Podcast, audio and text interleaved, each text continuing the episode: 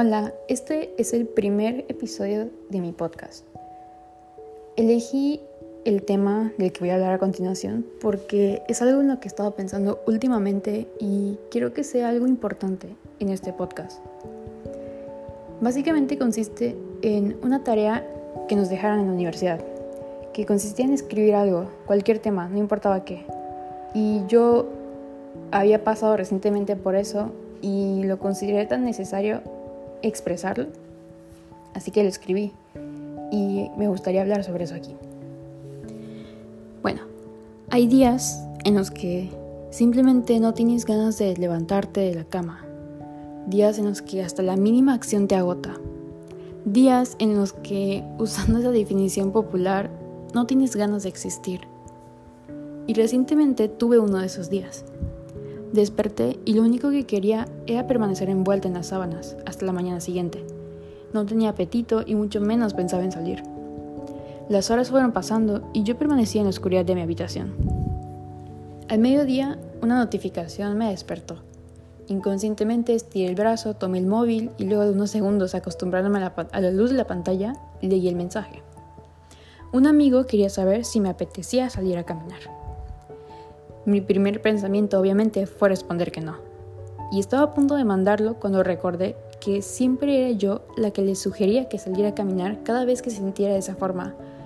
Era yo quien constantemente lo llevaba a conocer nuevos lugares, a, a recorrer, para que no se sintiera así, para que pudiera darse cuenta de que encerrarse por algo tan innecesario no valía la pena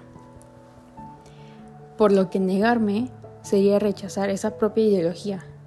Así que acepté. La primera hora estuvo llena de quejas por mi parte.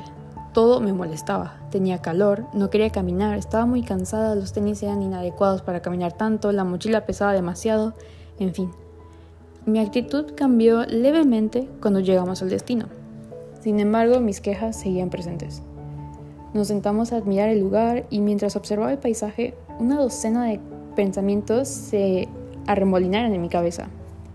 Traté de profundizar en ellos y me di cuenta de que estaba desperdiciando mi tiempo. La realidad por fin me había sacado de ese estado de ánimo tan decaído.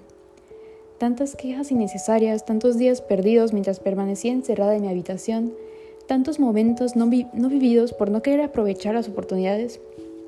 En ese momento mi perspectiva cambió por completo. Yo siempre he sido una persona que trata de experimentar todo lo posible, de vivir sin arrepentimientos. Y desde que llegué a este lugar he dedicado gran parte de mi tiempo a conocerlo, a dejarme sorprender por cada uno de esos lugares tan espectaculares que hay. Y no por ello he estado exenta de esos momentos en los que nos cerramos al mundo y nos olvidamos de vivir al máximo. Estando en aquel lugar, fui consciente de la belleza que me rodeaba y recordé dónde me encontraba exactamente. Ya no estaba en mi país de origen y después de mucho esfuerzo había cumplido mi sueño. Estaba viviendo y estudiando en un lugar que había deseado por tantos años. Y a pesar de ser un lugar bastante pequeño en comparación a mi ciudad natal, realmente tiene mucho que ofrecer.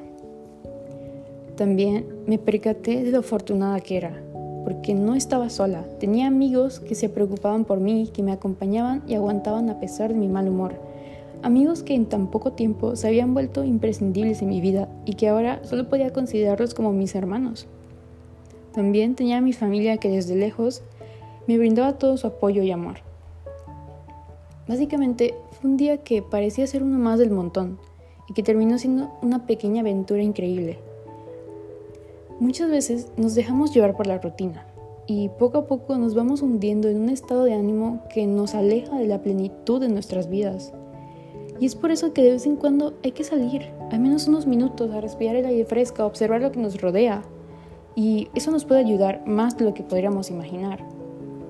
Yo entiendo que hay momentos en los que sí, encerrarse está bien, pero hay otros que, como digo, son totalmente innecesarios y lo mejor que podemos hacer es darnos cuenta de eso y hacer algo al respecto.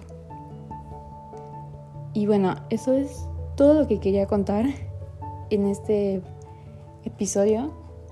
Espero que les guste, espero que les llame la atención y que regresen para otra nueva historia, otra nueva aventura. Algo más, algo que, que se me vaya a ocurrir y que les quiera contar. Hasta luego.